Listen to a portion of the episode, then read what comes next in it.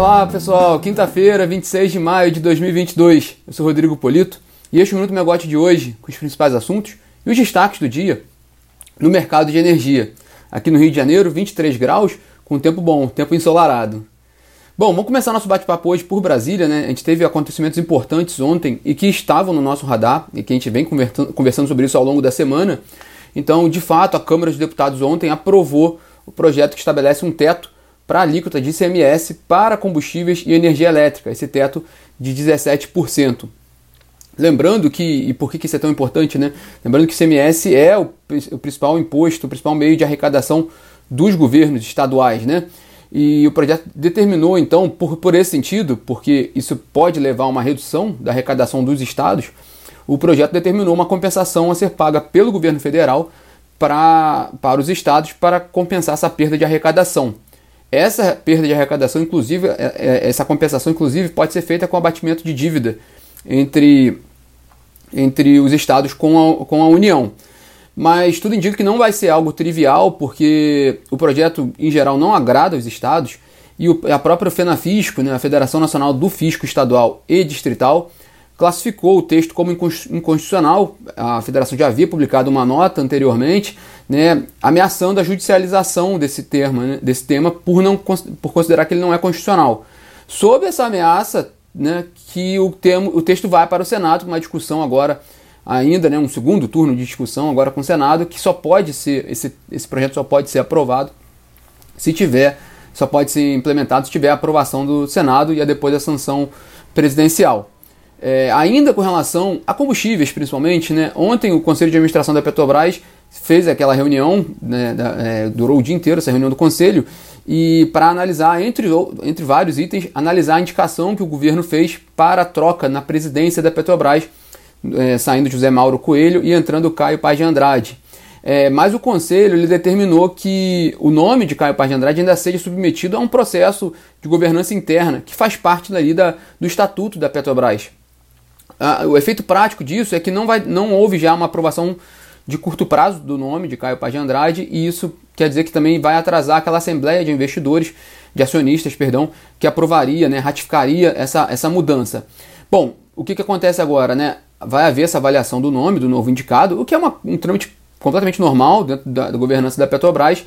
Uma vez ele sendo aprovado pelos comitês internos, o nome volta ao conselho para o conselho ratificar essa aprovação e aí sim indicar essa Assembleia Extraordinária de Acionistas para votar o, o nome do presidente. Lembrando, e aí quando chegar mais para frente a gente pode discutir um pouco mais isso, que como o conselho foi eleito por, pelo processo do voto, voto múltiplo, quer dizer que todo o conselho é destituído e vai haver uma nova eleição para, para a nomeação de conselheiros da Petrobras para depois aprovar o nome do presidente da companhia, do novo nome do presidente da companhia. Tudo isso para dizer que isso vai demorar um pouco mais. Isso tudo aconteceu também por causa de uma, uma decisão do governo é, insatisfeito com a política, né, com a condução da política de preços da Petrobras. Mas é que tá, porque como José Mauro Coelho fica por mais tempo na companhia, até que seja feita essa assembleia, então vai durar mais de um mês, porque ainda vai ter que ter a convocação da assembleia, isso vai levar um tempo. É, e o José Mauro Coelho, além de ser defensor histórico ali de preços de mercado, ele já deu entrevistas como presidente da Petrobras falando que ia praticar os preços de mercado alinhado com preços internacionais, inclusive já deu um reajuste, né? E agora, com ele, por mais tempo na Petrobras, fica a dúvida se ele aplicará novos reajustes antes dele ser substituído. É, conversando com alguns analistas, eles dizem que sim, que, que que, se for necessário, o, o, a Petrobras vai fazer um reajuste nesse momento, né, até, até a troca na presidência. O fato é que não está sendo necessário matematicamente fazer um, um, um, reajuste nesse momento.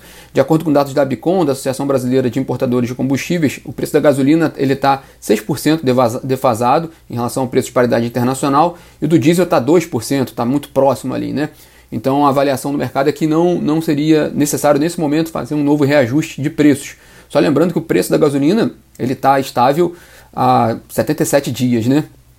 Bom, se não há reajuste nos combustíveis, há pelo menos venda de, de ativos e agora de refinarias, né? O, ontem o, o, a Petrobras assinou a venda de sua terceira refinaria, é, no caso a Luminor, Lubinor, no Ceará, para o grupo Grepar Participações por 34 milhões de dólares. Mas é uma refinaria pequena, talvez estou pensando aqui na Six, mas talvez a Luminor, Luminor, se não for a menor, é uma das menores refinarias do pacote de venda de refinarias da Petrobras. Ela tem capacidade de processamento ali autorizada de 10,4 mil barris diários e tem como principais produtos asfalto e lubrificantes naftênicos, né? Foi a terceira refinaria vendida, lembrando que a primeira foi a, a Landulfo Alves, da, da Bahia, né, que passou a ser operada pelo Fundo Mumbadala no ano passado, e a segunda foi a Reman, de Manaus, que teve agora, esse mês, autorizada a sua transferência para o Grupo Atem pelo, pelo CAD. Bom, esse, esse assunto continua, né? A Petrobras tem outras cinco refinarias em processo de venda. O fato é que as três que estavam mais avançadas já foram, as outras cinco são bem mais complexas, né? A Petrobras não encontrou ali um acordo em, em questões de preço com outros, com outros investidores.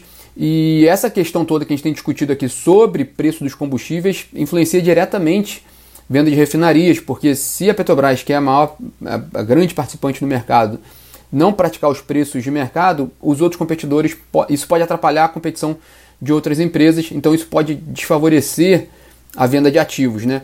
Então não é, não é algo simples como, como lidar com essa questão dos combustíveis. Fechando o pacote de ontem, uma informação interessante que foi da Eneva, né? A Eneva ela firmou um contrato para fornecer gás natural liquefeito, GNL, para Suzano. E é interessante, a Suzano da área de papel e celulose, né? A Eneva vai construir uma, uma unidade de liquefação de gás natural na, na, na sua área ali de, da, da bacia do Parnaíba, com a capacidade de 300 mil metros cúbicos diários de gás, de liquefação de gás, um investimento da ordem de quase meio bilhão de reais, são 530 milhões, quer dizer, meio bilhão de reais, são 530 milhões de reais, e aí com o objetivo principal para atender a Suzano e outros clientes que, que situados na região. É um negócio, é um negócio interessante porque ele é inovador do ponto de vista do, da abertura do mercado de gás natural, que é um processo que vem numa crescente nos últimos dois anos. E a gente vem, vem volta e meia, comenta aqui no minuto algum, alguns negócios firmados já com pano de fundo do, do, da abertura do mercado de gás natural. E esse é um dos caminhos, né? Esse é um dos exemplos.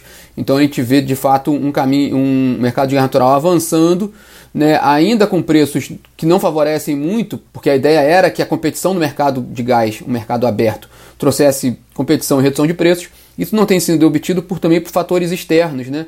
É, a própria crise né, e, e, a guerra da Rússia na Ucrânia influenciando esse preço do petróleo, há todo, há todo um, um, um, uma série de motivos que estão impactando esse preço dos energéticos e aí sim afetando um pouco essa abertura do mercado de gás.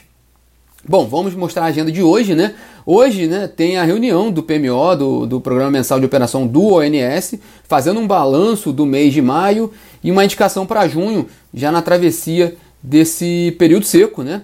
Então vamos ver quais números, quais, quais sinais ali que o ONS vai trazer para o PMO de junho, né? Olhando já para o mês de junho. Só destacando um tema que também tem relação com a ONS, né? A, a ONS, a CCE, a CCE tem, tem estudado, né? O, o, essa primeira fase contou com o apoio do ONS, o aprimoramento no modelo de preços do mercado de energia e a, e a viabilidade de uma mudança do modelo para um modelo por oferta, né? E esse tema foi muito discutido ontem naquele fórum de preços do, da CCE, que a gente comentou no minuto aqui ontem, e tem uma matéria completa sobre a discussão desse fórum ontem, sobre essa proposta que está em estudo, né, sobre, sobre, sobre esse plano que está sendo estudado, é, essa matéria completa da Camila Maia e da Poliana Souto no site megawatt.energy. Fica o convite para quem quiser dar uma olhada lá. E hoje também tem encontro de investidores da COSAN, né, o COSAN Day, é, oportunidade também para atualizar a companhia sobre os seus projetos, seus planos, né, um dado interessante é que ela comprou recentemente né, uma distribuidora e comercializadora de, de lubrificantes nos Estados Unidos, então é mais um tema ali para ser discutido. É, a Cosan tem, tem um plano ali, tem um, tem, um, tem um ritmo de investimento, de crescimento no mercado interessante, que também vale a pena ser atualizado nesse encontro com investidores. E para fechar, o ministro da Economia, Paulo Guedes, ele concede uma entrevista hoje, uma entrevista coletiva à imprensa lá em Davos, na Suíça, onde ele participou do Fórum Econômico Mundial, então a oportunidade dele também atualizar sobre temas que ele discutiu lá. A preocupação é muito mais macro do que na área de energia, né? A preocupação grande hoje é a questão da inflação mundialmente. No Brasil tem uma discussão também da inflação, que a gente tem visto que que que está em patamar elevado, mas também estamos num período pré-eleitoral. E na área de energia, a discussão agora do ICMS, né? Que, foi, que já foi aprovado no Congresso e também a privatização da Eletrobras. Isso está é, é, é, tá no topo das prioridades de Paulo Guedes, então é um tema também que pode ser abordado nessa coletiva de imprensa hoje lá em Davos. Bom, pessoal, esses são os destaques dessa quinta-feira. Vamos nos falando, vamos atualizar vocês sobre o PMO, então siga nos nossos canais acompanhando os dados do PMO e amanhã a gente está de volta aqui. Tchau, tchau.